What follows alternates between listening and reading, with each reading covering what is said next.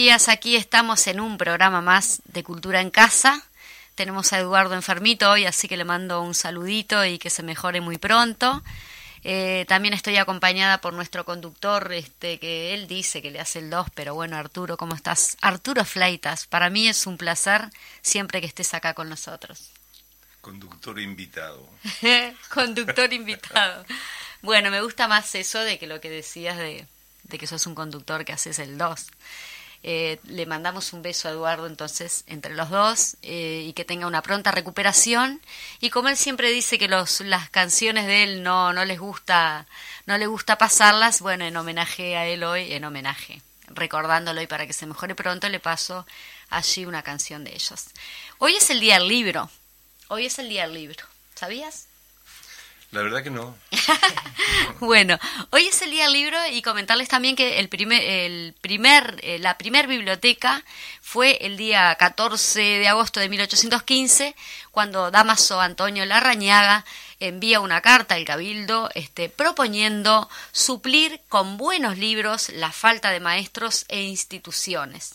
En ese marco eh, plantea la necesidad de una biblioteca pública y es así que se crea el, el primer, la primera biblioteca que dice una biblioteca no es otra cosa que un domicilio o ilustre asamblea en que se reúnen eh, como de asiento todos los más sublimes ingenios del orbe literario o, por mejor decir, el foco en que se reconcentran las luces más brillantes que, se han, eh, que han eh, esparcido por los sabios de todos los países y de todos los tiempos. Estas luces son las que ilustran y el gobierno vienen a ser comunes a sus eh, conciudadanos. Miren cómo, cómo hablaban también con todo ese rococó, así cómo hemos perdido también esa cosa de, ¿no? Tan ilustre, Arturo. Tan ilustre, una broma que hacemos con, eh, entre Sean viejos. los orientales tan ilustrados como Es hablar con palabras que ya no se usan. Claro, Hay una enorme cantidad de palabras que ya no se usan. Y qué lindas son igual cuando entonces, se pronuncian. Entonces, ya, ya lo usamos como broma. Igual las pronunciamos mal porque ya no estamos acostumbrados a pronunciarlas. Hoy vamos a tener una invitada especial. Siempre son especiales nuestros invitados, pero como sabrán estamos en el mes de la memoria, estamos en el mes de mayo y el mes de mayo este no puede pasar nunca desapercibido en, a, para nadie, para nadie. Y tal es así de que no pasó desapercibido, de que tuvimos una marcha masiva, una marcha, ayer estuvimos justamente en el programa A la izquierda late el corazón con Javier Tassino, que Javier Tassino es integrante de madres eh, y familiares de detenidos desaparecidos, y teníamos como un primer, este, una primera lectura, una primera observación que nos hacía él en cuanto a la, a la marcha masiva que, que se realizó el día 20 de mayo y que no puede dejar de ocurrir nunca.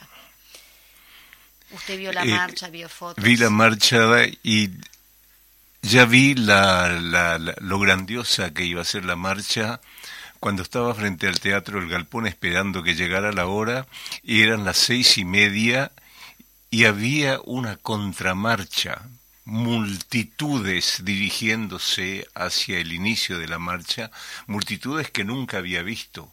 Hasta hace dos años, que fue la última marcha que hicimos, pasaba la gente por la acera yendo hacia ese lugar.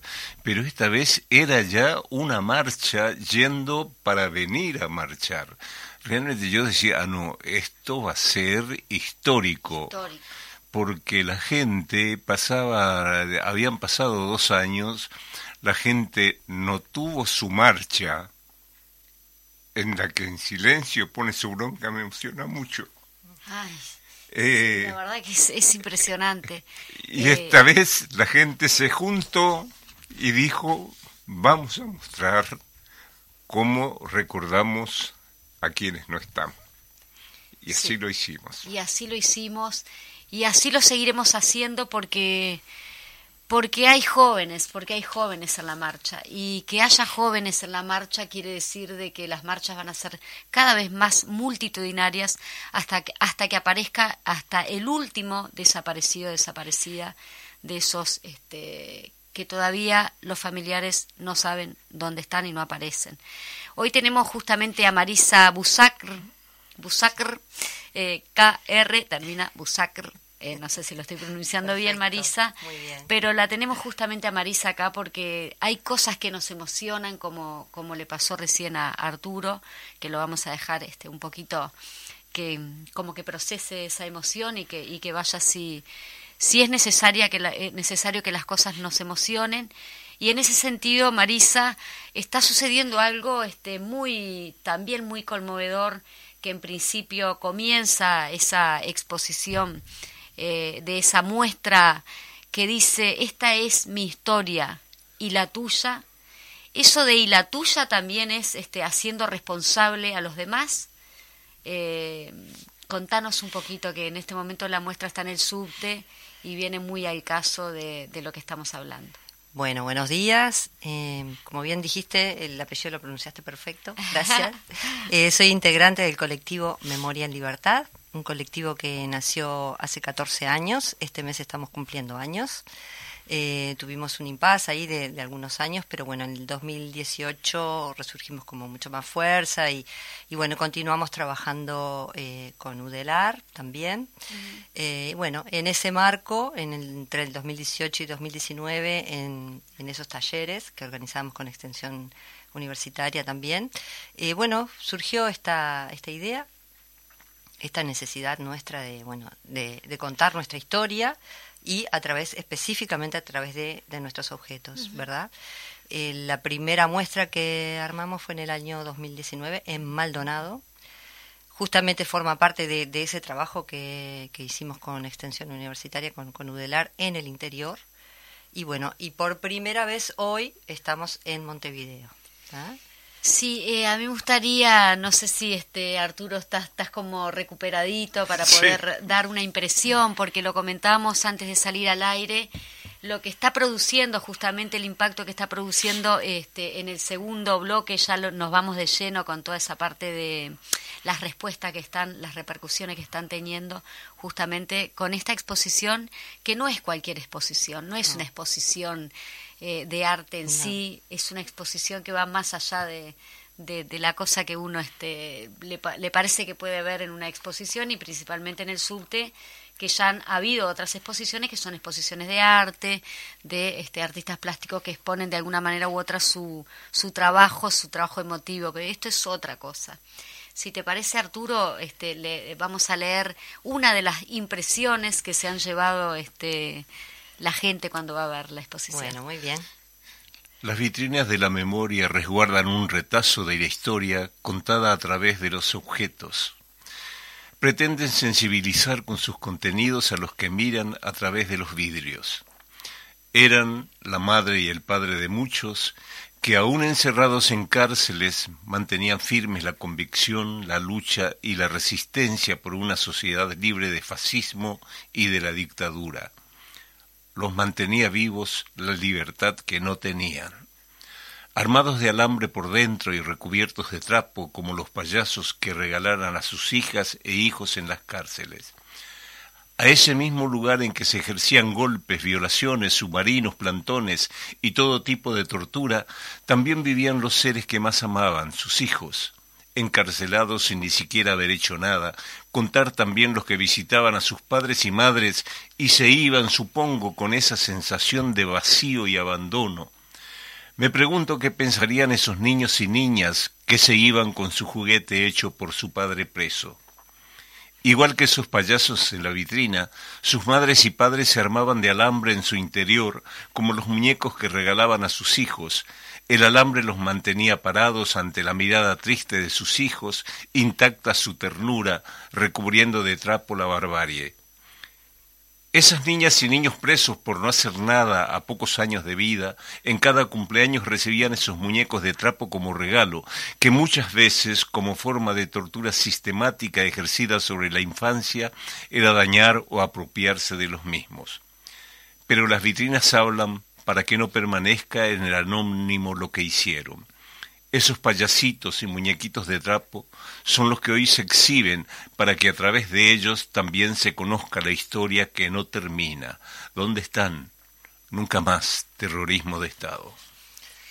Muy Muchas bien, gracias. Esas es un poquito este, las sensaciones que, que supongo que bueno es una de las tantas y tantas eh, que vamos a hablar eh, después del corte porque tenemos hoy comenzamos justamente con lo que son eh, las columnas o por así decirlo la intervención ideológica que ya habíamos tenido en, en otra oportunidad eh, aquí en, en nuestro en nuestro estudio en nuestro programa Cultura en Casa eh, a Juan Bernaza que Juan Bernaza es docente de este mm, es, docente no sé por qué me sale de historia de filosofía y eh, él comenzó em, estando aquí presente en el programa con charlas ideológicas es decir cómo cómo nos está faltando ese tema de el análisis, la ideología, de las costumbres que se han ido perdiendo, pero en este sentido más eh, abocado a la parte más política, no política partidaria, sino este, ideología en sí. Yo quiero compartir esa columna porque son una, una- es 10 minutos que vamos a compartir con ustedes y que vaya si son necesarias estas palabras de Juan Bernaza. eh, los vamos a tener un poquito acostumbrados también a escuchar porque nada, vamos a, mantener durante un tiempito hasta que Juan Bernaza, digo, nos está mandando material permanentemente, así que Fede, si podés, eh, vamos al audio y, y así bajamos un poco.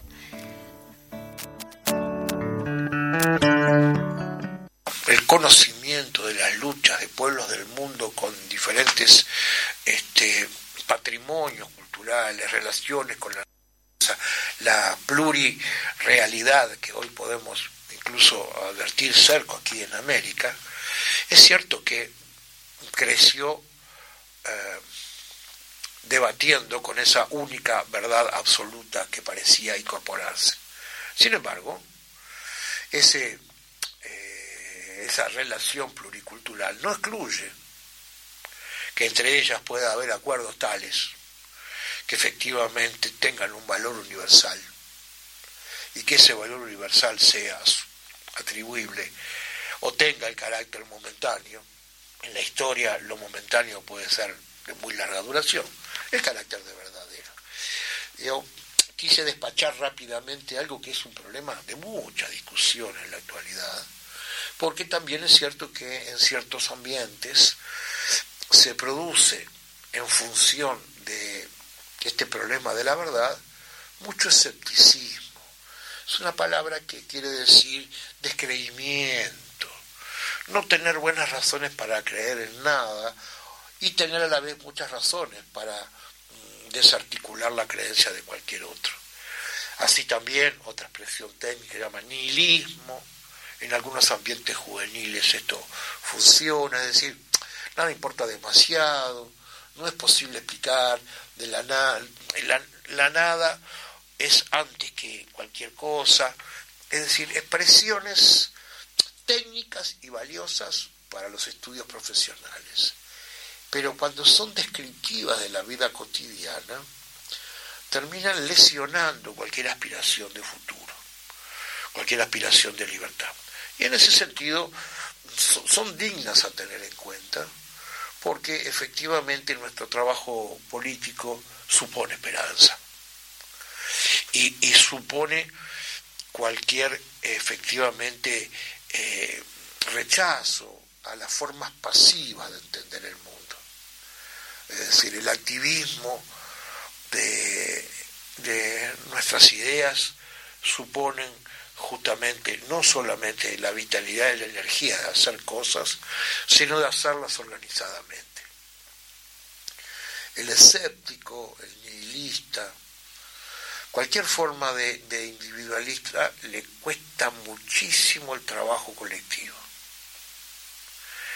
Y esto es un, una característica también, podríamos llamarla la cuarta, de esta época, que en algún momento algunos podrían decir, dicen que es la primera, ¿no? Y es eh, cómo eh, el yo, el uno mismo, el para mí, se convierte en el criterio absoluto de verdad a la hora de ejecutar cualquier mínima acción en este mundo. Solo importa yo.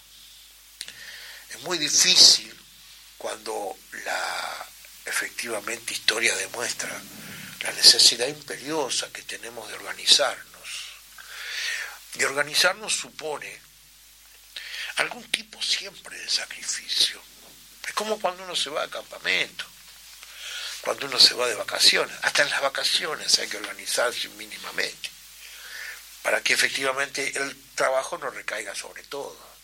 Es como decir, bueno, ponemos una regla, antes de entrar a la carpa nos sacudimos los pies. ¿Por qué? Y bueno, porque se llena de arena y es muy incómodo dormir y hay que limpiarla. Entonces, este es un problema.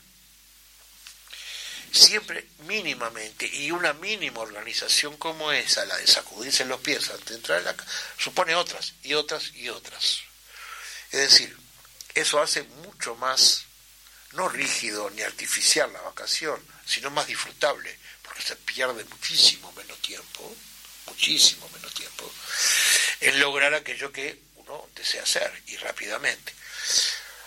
Ahora, al sujeto hipercontemporáneo, al sujeto de nuestra época, le cuesta mucho organizarse en el sentido de tener que transitoriamente posponer algún interés inmediato, o saber escuchar, o, tratar de entender, o incluso a la hora de tomar una decisión que a todos nos involucra, a veces tener que esperar, ser más convencido. A lo largo de, de, mi vida política no salí de todas las reuniones completamente convencido de que aquello que se había decidido era lo mejor. Pero el valor de lo colectivo, que no es atribuible el valor de lo colectivo a ninguna esperanza idealista, es que solo no podría nada en este mundo. Materialmente no podría nada. Por lo tanto, el reconocimiento de los demás es materialmente una necesidad imperiosa. Reconocido eso, rompe con toda la vanidad de creer que solo voy a conseguir todo y cuando yo quiera. No es cierto. Esto es una fantasía exactamente igual que la que vimos y por eso funciona en la propia mercancía. La fantasía que nos creemos en el mundo cotidiano ya han pasado la prueba en su éxito de las propias mercancías, o las mercancías han aprendido de otras anteriores especulaciones sobre el futuro para poder efectivamente concretarse y convertirse en realidad. A veces, y esta es la tercera referencia, no sé por qué, cuando leía a Julio Verne hace muchos años, parecía tan eh, increíblemente distante, lo que hoy ya fue superado, ya ni siquiera falta por hacer. Uno lee novelas hoy de ciencia ficción que en los 60 y 70 soñaban con el mundo del 2023 y el 2023 ya está ahí, ya está ahí. Y sin lugar a dudas que muchas de aquellas cosas efectivamente se concretaron. Este es un intento, es un intento dentro de este aspecto de la lucha ideológica tan importante de, ir entendiendo el momento que vivimos para poder actuar mejor sobre él. Y, me gustaría agregar alguna cosita más respecto a, cómo eh, estos aspectos que se pueden ver en la vida cotidiana no son los únicos. Los escenarios donde se desarrolla la lucha ideológica son varios, múltiples, móviles. En la vida cotidiana es como la vida, este, Cita Rosa cantaba en una bellísima, inspirada y larga este, canción, como él miraba eh, las manos del hombre que iba a su costado y a través de eso veía la vida, ¿no? y la vida de cualquiera de nosotros también es un transitar por muchísimos escenarios que me ponen desde, desde eh, en este caso porque soy varón y padre, efectivamente, desde que me levanto como padre de mis hijos y por lo tanto con la cantidad de responsabilidades, pero soy un ciudadano, o soy un consumidor primero cuando me preparo el mate, y consumo lo que otro ha hecho por mí, o cuando tomo el ómnibus, salgo a la calle y soy un ciudadano, o cuando llego a mi trabajo y soy un trabajador, o cuando voy a una institución cultural y entonces estoy en otro, en otro ambiente intelectual. Durante el día he vivido distintos escenarios. Ese escenario de la vida cotidiana al que me he referido antes, notoriamente está marcado, determinado, no cerrado, determinado. Otra palabrita que en nuestro lenguaje merece ser aclarado, porque cuando algo está determinado quiere decir que está explicado por eso, pero no se agota en eso. Ahora, en este recorrido que les hacía, no las tiene fácil porque el desarrollo del pensamiento marxista también es severamente enfrentado en los escenarios culturales e intelectuales y académicos, de muchas maneras posibles. De, tipificarlo como de alguna manera especulación, mera promesa, de calificarlo como caído en el descrédito, o ya pasó, o de alguna manera ya probaron y fracasó, es decir, esas restricciones que es muy difícil superar. Realmente, 2021, hacer búsquedas, y existen, de materiales muy interesantes, de gente que piensa en todas partes, muy valiosa. No es fácil romper el cerco editorial muchas veces. Hace, un rato pensábamos en los cercos mediáticos, ahora en los cercos editoriales. Estábamos intercambiando acá, este, entre que escuchábamos también, eh, intercambiando un poquito sobre, bueno, cómo la gente se está expresando, ¿no? Este, en cuanto a los derechos humanos y, bueno, una contrapartida de lo que están queriendo hacer desde el Parlamento los, cabildantes, ¿no? Lo comentábamos, Marisa, justamente. exactamente. Yo creo que nos podríamos ir a un corte, si les parece, y después nos volvemos de lleno para que nos cuentes un poquito, Marisa, sobre esa experiencia este, muy emotiva y intercambiar acá entre, entre los tres. Vamos a un corte y enseguida volvemos con, con Marisa y Arturo.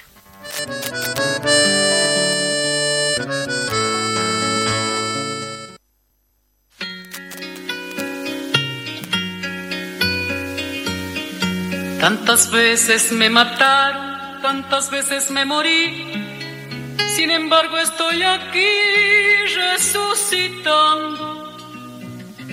Gracias estoy a la desgracia y a la mano con puñal, porque me mató tan mal.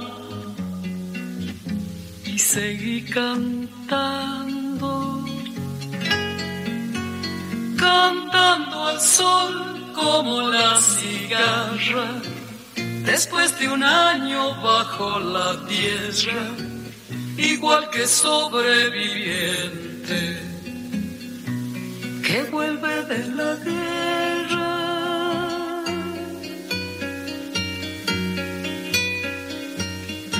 Tantas veces me borraron, tantas desaparecí, a mi propio entierro fui sola y llorando Hice un nudo en el pañuelo, pero me olvidé después que no era la única vez.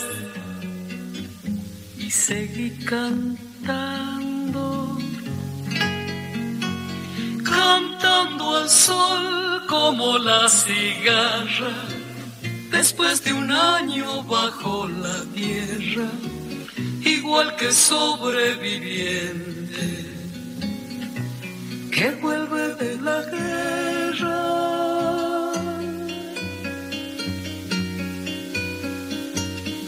Tantas veces te mataron, tantas resucitarás, tantas noches pasarás desesperando. Y a la hora del naufragio y la de la oscuridad, alguien te rescatará para ir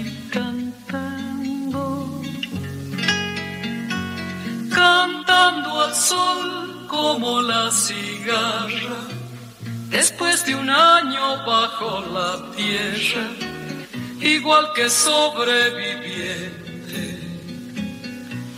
que vuelve de la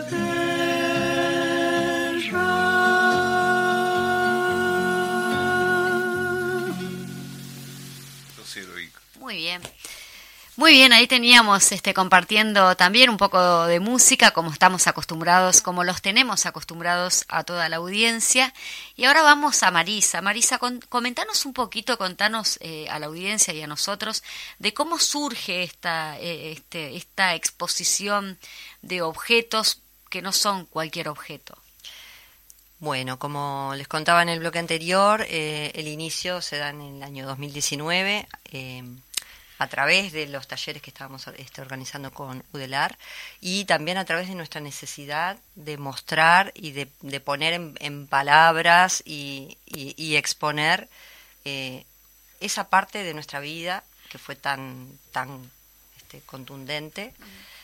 Y también forma parte de todo el trabajo que nosotros venimos haciendo como colectivo desde el inicio, este, nuestro firme compromiso por eh, trabajar por la verdad y por la justicia, y también nuestro compromiso porque el Estado se haga cargo de lo que sucedió, de lo que no sucedió a nosotros como generación.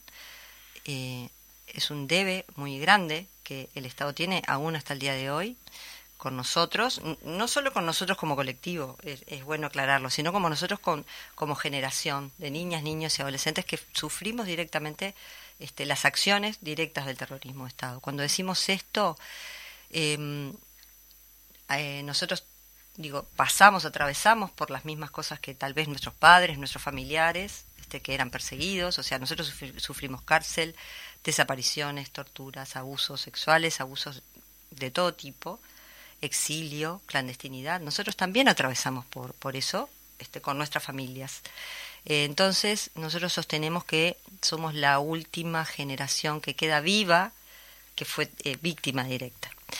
Entonces, eh, un poco, por ahí también viene nuestro firme compromiso con que el Estado este, se haga responsable de esto que sucedió, porque esto eh, no, no fue, digamos, en el marco de una guerra, como pretenden hacernos entender y, creer. Este, acá no hubo una guerra, no hubieron dos demonios, acá hubo un, un Estado, un Estado que avasalló derechos, que, que hizo todo lo que hizo este, hacia todos sus, sus, ciudadanos, los adultos y los niños también.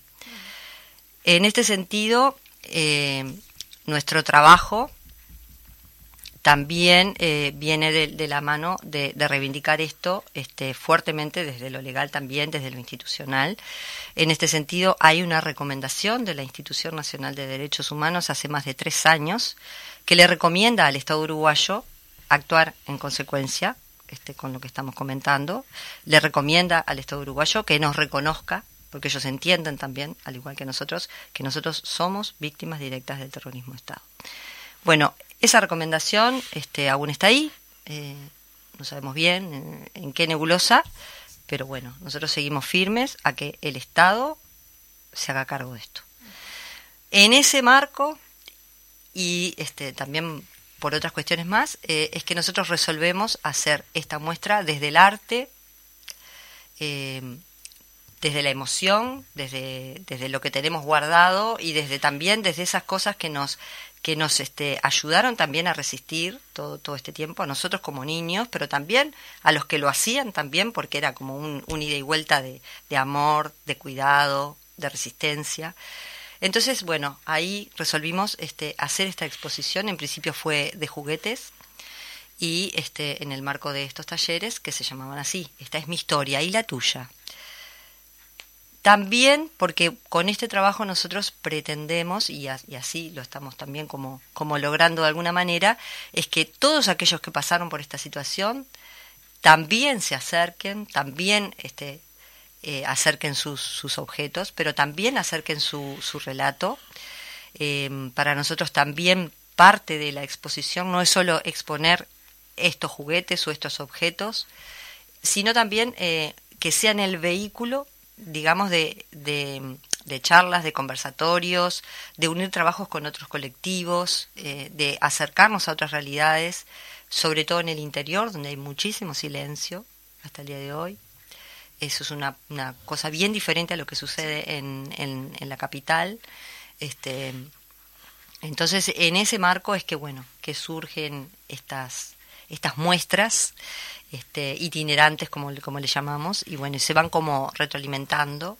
Este, tenemos una cantidad infinita de, de, material, y que bueno, que tratamos como ir rotándolo y que bueno... Sí, ahora que tú decís del interior, eh, ahora van a inaugurar una, también una muestra en, en, Pando. Ayer armamos en Pando, ya quedó a partir de hoy en el Centro Cultural de Pando. Eh, divino lugar también, este, bueno, y allí están nuestros objetos, nuestras fotos, nuestros relatos, porque es una, es una muestra que intenta como abarcar todo eso, no, no solamente el objeto que, que se puede palpar, este, sino también como jugar un poco con, con eso, con la, con la emoción, con el recuerdo, este, con, y para eso es importante también el relato, que la palabra circule también, ¿verdad? Sí, eh, hablábamos también el tema de la repercusión ¿no? que tuvo la marcha, este, qué significa también para ustedes, para ti principalmente, cómo viste la marcha, cuál es la lectura que das justamente de la, marcha que hubo el 20 Bueno, nosotros para, para puntualizar, nosotros eh, trabajamos coordinadamente con madres y familiares de detenidos desaparecidos. Perdón, cuando tú decís colectivo, porque nunca lo mencionamos, pero es Memoria, Memoria Libertad. sí, al principio dijimos, sí, Memoria Ah, perdón, perdón. Este, sí, nosotros, este, nuestro colectivo integra la, la, coordinación con madres y familiares y otros colectivos de, derechos humanos. Este, por eso, bueno, orgullosamente decimos también, este, hemos organizado estas marchas. Eh, em, trabajamos en forma conjunta desde siempre con, con nuestros compañeros y con Crisol también, con el PIT-CNT, este, con la FEU, con, bueno, con todas las organizaciones este, que tienen comisiones de derechos humanos o colectivos también específicos, este, que hay muchos, por suerte. Bueno, trabajamos en forma coordinada.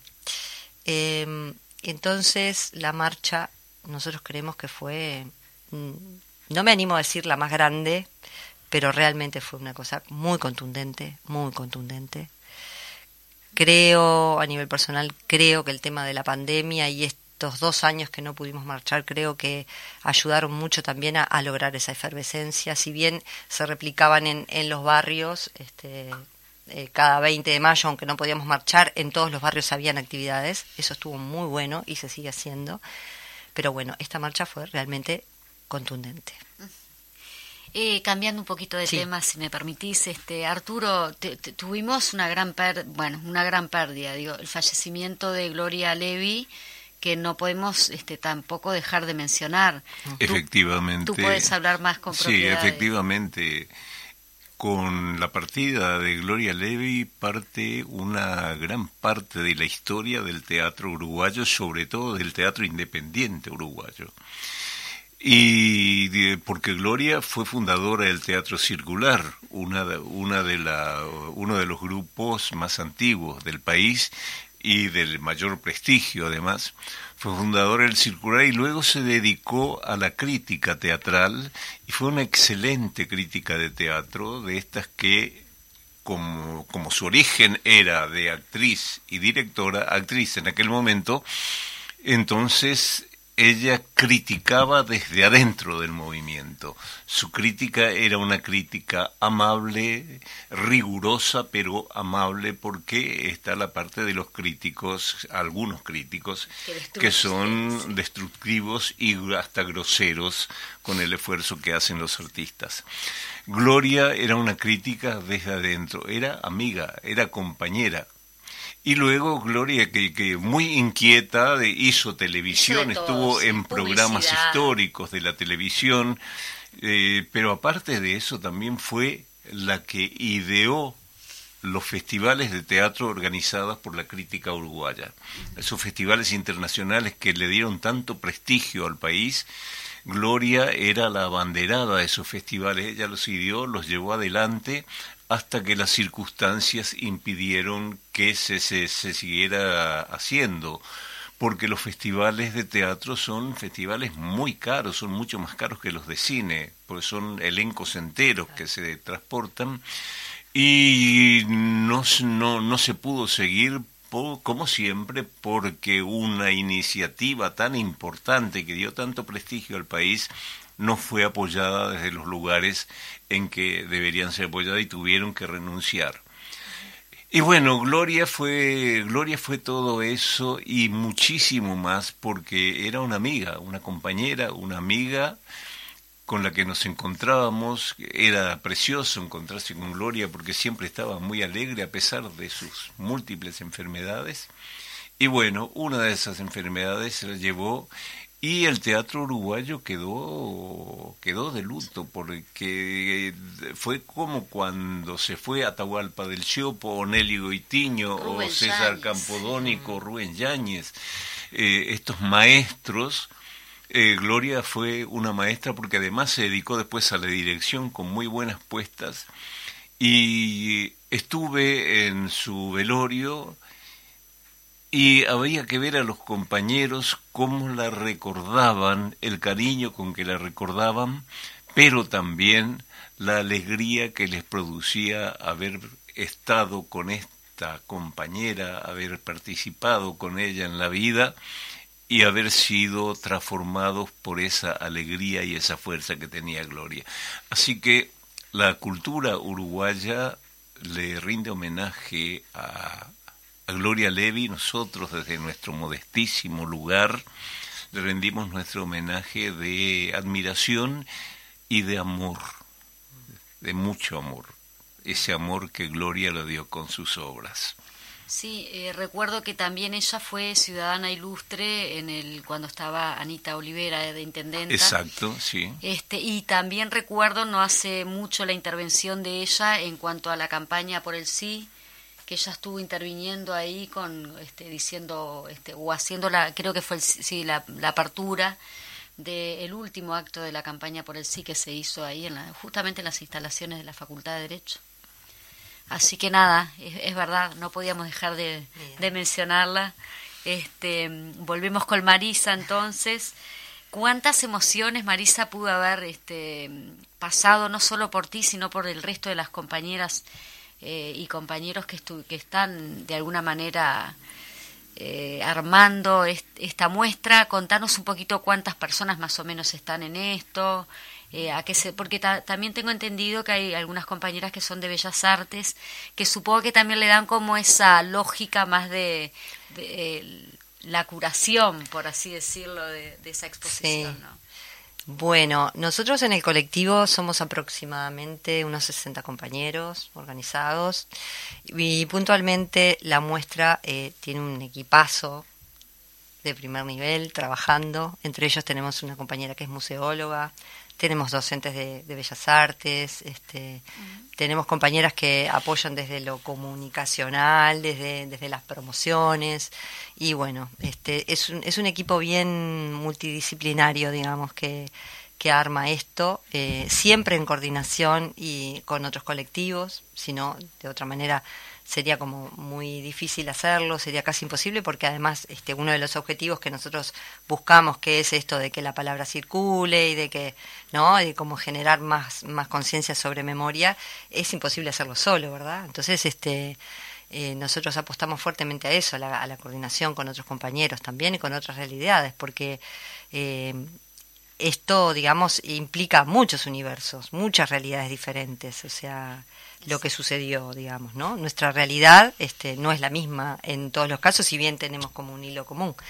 Este, entonces, bueno, un poco en ese sentido este, buscamos también mostrar y representar de alguna manera este, todas las situaciones por las que atravesamos, ¿verdad? Exilio, cárcel, desaparición, clandestinidad, en fin, todas esas peripecias por las que tuvimos que atravesar. Este, entonces, bueno, en este equipo, este, que va creciendo además, eh, como ahora se sumó una compañía fotógrafa, o sea, estamos como, como bien, bien consolidando este, este proyecto hermoso. Este, y bueno, seguimos recorriendo este interior también, tenemos otras otras posibilidades ahí de, de, seguir este, caminando junto con nuestra muestra. A mí me interesa saber esto en el equipo cuando arman estas muestras. ¿Qué les pasa cuando tienen esos objetos de dolor y de amor en las manos? Bueno, qué pregunta me has hecho, más fuerte. bueno, sin duda, este, un gran respeto, un gran respeto, no solo por el objeto en sí mismo, por la carta, por el juguete, por el relato, este, un gran respeto por, por la historia de cada compañero, ¿verdad? Eh, y muchísimo cuidado, muchísimo cuidado. Este, tanto es así que bueno que están perfectamente guardados, conservados, este, bueno, haciendo todo, todo ese cuidado, ese proceso necesario como una pieza de museo más, tal vez. Este, y bueno, lo que sentimos eh, es, es un gran amor.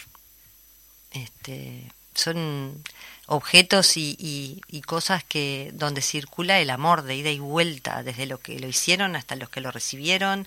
Y bueno y ahora viene como redundando en estas otras generaciones también no este y traerlo al hoy al presente es como cobra como mucho más fuerza.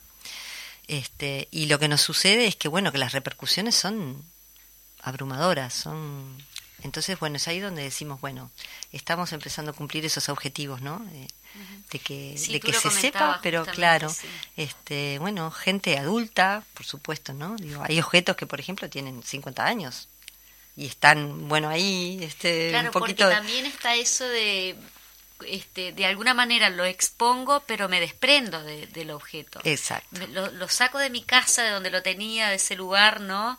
Y lo dejo ahí, es como también eso debe producir esa cosa como de desprendimiento, pero estoy lo cuido. Sí, exactamente. No ha sido fácil en, en, algunas veces, este, porque bueno, son, son esos tesoros que quedan bien guardaditos en, en lo más profundo de una casa y de, y de un alma, ¿no? Entonces, bueno, también es una ofrenda que esos compañeros hacen, bueno, este Sí, son muy generosos. La gente que, Exacto. cede sus objetos queridos son muy generosos. Exacto. Entonces, haciendo honor a, a, quienes lo produjeron. Claro, y además eso que hablamos hoy en el intervalo, ¿no? Este, esta doble condición que los objetos tienen para nosotros, ¿no? Está presente esto, esta historia de amor y de cuidado y de resistencia a través de, de ellos, de los objetos y los relatos, pero también está la presencia de los represores también en esos, en esos objetos, ¿no? Porque bueno, porque muchas veces este, era parte del hostigamiento que los represores hacían hacia nosotros, rompernos esos objetos, que ya sabían que los estábamos esperando, o que bueno, cuando pasaban por la, por la revisión los destruían, muchas veces adelante nuestro. Entonces ustedes imagínense este, para una niña, un niño, para un adolescente, este, que, que el represor que tiene cautivo a tu mamá o a tu papá te lo rompa en la cara esto, eso deja una huella muy profunda. Y bueno, este, aunque llegaran rotos, igual eran nuestros objetos amados. Este, muchas veces pasaba que ellos se los quedaban, o sea, no, no los entregaban a propósito. Entonces también es como, es un símbolo de, de resistencia para nosotros, ¿verdad? Entonces, bueno, como tal, como ese símbolo de resistencia, es que, bueno, se exponen, se ofrendan a, a, la sociedad, ¿verdad? Sí, porque también es, es un mensaje de esta es nuestra historia, este, para que para que nunca más suceda también, ¿no? Exactamente. Por eso invitamos mucho, por eso hacemos mucho hincapié en esto, ¿no? bueno, la tuya, tu historia, tú tuviste una historia que también está atravesada por esto. Este, mm, es muy frecuente encontrar personas adultas que han pasado eh, toda su vida sin poder poner en palabras esto que le sucedió entonces ahí también el, este, nuestro colectivo también en eso este, ha hecho mucho trabajo y lo, y lo va a seguir haciendo, eh, en eso como de, colaborar en que a la persona que le sucedió eso, bueno, pueda tener herramientas como para sanarlo este, y bueno, y para ponerlo en el lugar donde va, en el lugar de la historia. Nosotros estamos este, intencionalmente queriendo cambiar el curso de la historia con todo esto, ¿verdad? o sea, hay una pata en la historia oficial que no existe que es la que le pasó a los niños, a las niñas y a los adolescentes. Este, entonces nosotros, nuestro compromiso también es poner este, en el relato oficial también esta historia. Sí, claro, como se sacan todos los 20 de mayo las fotos eh, ¿no? de los desaparecidos, de alguna manera para que no se olviden. este, ¿Tienen pensado, aparte de Pando, algún otro departamento en que llevar este? Bueno, tenemos invitaciones varias. Este, no me animo todavía a publicarlo. Este, no, tenemos sí varias invitaciones. Este, lo que pasa es como les contaba, esto no es posible sin la coordinación previa, Sí, claro. este, con otros compañeros, con otros colectivos. Este, también es como de una ida y vuelta y bueno, todo esto es a pulmón. Este, no, no contamos con dineros propios, digamos, como para para, para solventar todos estos viajes, todas estas, ¿no? este, entonces, bueno, eh, también por ese lado también a veces como que se dificulta un poco por el tema de que, bueno, este, eh, eh, no, no tenemos dineros propios suficientes como para poder solventar todas estas cosas. Entonces, bueno, ahí también este, hay todo un trabajo, ¿viste?, de, de- de solidaridad de otros colectivos este, que, nos, que nos apoyan muchísimo en ese sentido. Bueno, quiero agradecer primero que nada a los compañeros de, de Crisol, que siempre están ahí ayudándonos, apoyándonos. Sí, yo le mando un Este, saludo a Gastón, Ah. porque Gastón justamente hizo posible no solo la entrevista contigo, sino con Sacaira, que también Sí. estuvo en, en el programa de A la izquierda late el corazón, y ahora en este sentido te tenemos a ti, así que Gastón también de Muy alguna bien. manera hizo Saludos posible. a Gastón. Muy bien. Y a todos los compañeros, sí. Y saludo también a, todos los programas de radio que tenemos de lunes a viernes, que tenemos La Mecha, que es el programa de los jóvenes, eh, Voces de Montevideo, que es, eh, está los martes, los miércoles está a la izquierda Late el Corazón, los jueves está Voces del Interior, que estuvo antes que nosotros, y ahora Cultura en Casa, y los viernes tenemos el Popular en Radio, el clásico Popular en Radio, y hay una noticia que también queremos darla en, en el marco de lo que estamos hablando también en el mes de la memoria. El 20 de mayo justamente se hicieron entrega eh, en el local del partido de 52 latas con negativos que aparecen Ah, Luis. nuevas, este 52 latas que de alguna manera también reflejan la historia y que de alguna manera simbólicamente, pero esas latas tienen información de fotos inéditas, obviamente que esas fotos irán a parar a- al Museo Fotográfico de la Intendencia, así que nada, vaya si, si también de alguna manera eh, la historia Es que es eso. no quiere este, dejar Es de ser eso. contada. Exactamente, Es- y es como un una construcción colectiva, ¿verdad? Este es un es un ejercicio que a la vez de que van surgiendo este, disparadores, como por ejemplo la muestra, eso también está ayudando y está contribuyendo a la construcción de esa memoria entre todos, ¿verdad? Este, eso es lo, es lo maravilloso que tiene el tema de la construcción de la memoria, que es, un, es una construcción colectiva. Es colectiva. Si no, no es. Si no, Si exactamente. no, no es. Lo importante justamente es que sea colectiva, ¿no, Arturo? Porque es... es- Y mira, a, a mí cuando, cuando, cuando pasan estas cosas y la marcha, más todo esto que estamos hablando ahora, yo pienso, digo, qué, qué bestias, Mm. Qué bestias los que produjeron todos estos y qué bestias, qué crueldad, qué dureza de corazón el no largar un dato Mm. para que podamos encontrar a la gente y para recuperar eso, para tener un huesito para enterrar. Qué barbaridad, realmente. Y, y decir bestias es ofender a las bestias. Porque estos monstruos realmente no, no, no, ¿cómo, cómo no, no, no? Nosotros nos sentimos siempre y toda la gente, esa enorme multitud que marcha, se siente siempre muy conmovida por los recuerdos que los vienen. Qué barbaridad que no se pueda conmover un ápice a estos seres humanos que, que, que están ahí, que saben tanto y que sin embargo no lo sueltan. Y da la sensación de que no lo van a soltar. Sigo teniendo la esperanza de que alguno alguna vez sienta algo de esto que estoy diciendo y que diga, yo sé esto, Sí, y que ahí se, se desate la verdad. Que lo decíamos con Tassino justamente ayer, de que no, no es solo, claro, no es solo no, digo, ¿dónde están? ¿Dónde están? Pero también, ¿dónde está la documentación que los militares tienen? secuestradas también y que vaya si son necesarias para justamente poder encontrar la verdad. ¿no? Porque no aparecen de, de la nada. Este, hay información que eh, tiene esos datos necesarios para que los familiares de algo se puedan agarrar. Entonces, bueno, estamos convocando a todas y todos, volviendo a lo de la muestra, eh, bueno, que participen, que participen de las marchas, que participen de estas muestras, que, que nos unamos este, en, en colectivo para así poder entre todos encontrar la verdad. Estamos a poco de finalizar el programa. Te agradezco muchísimo, este, Arturo, que estés acá con nosotros todas las veces que puedas estar. Yo sola no te voy a dejar. Muchas gracias. Eh, también estamos en el marco del Congreso del Partido Comunista que se va a realizar viernes, sábado y domingo. El viernes es abierto a todo público que nos quieran acompañar y bueno, sábado y domingo vamos a estar discutiendo las bases. Eh, bueno, es un, lo más democrático que puede tener en este sentido este, una, una acción. Y allí también vamos a estar discutiendo de cultura porque la Comisión Nacional de Cultura del partido estará eh, bueno haciéndose escuchar también para para ofrecer insumos para que el Partido Comunista se siga desarrollando este, en, en lo que es la cultura. Así que gracias por estar, Arturo. Gracias por estar con nosotras. Tengo un segundito para decir algo más. Decilo, Sí. decilo. Queremos invitarlos especialmente a, a mañana, viernes 27, que vamos a cerrar la muestra en el subte y la vamos a estar cerrando con un espectáculo artístico además. Este, bueno, vienen eh, bandas emergentes, bueno, tenemos un- un- una, ¿Hora? una- una gran cantidad de, de compañeros que vienen solidariamente a, a cantar.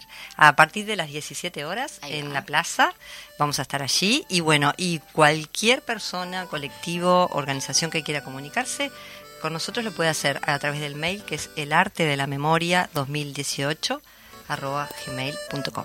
Muchas bueno, gracias. muy bien. Nos- muchas gracias. Nos estamos despidiendo hasta el jueves que viene. Nos. Gracias.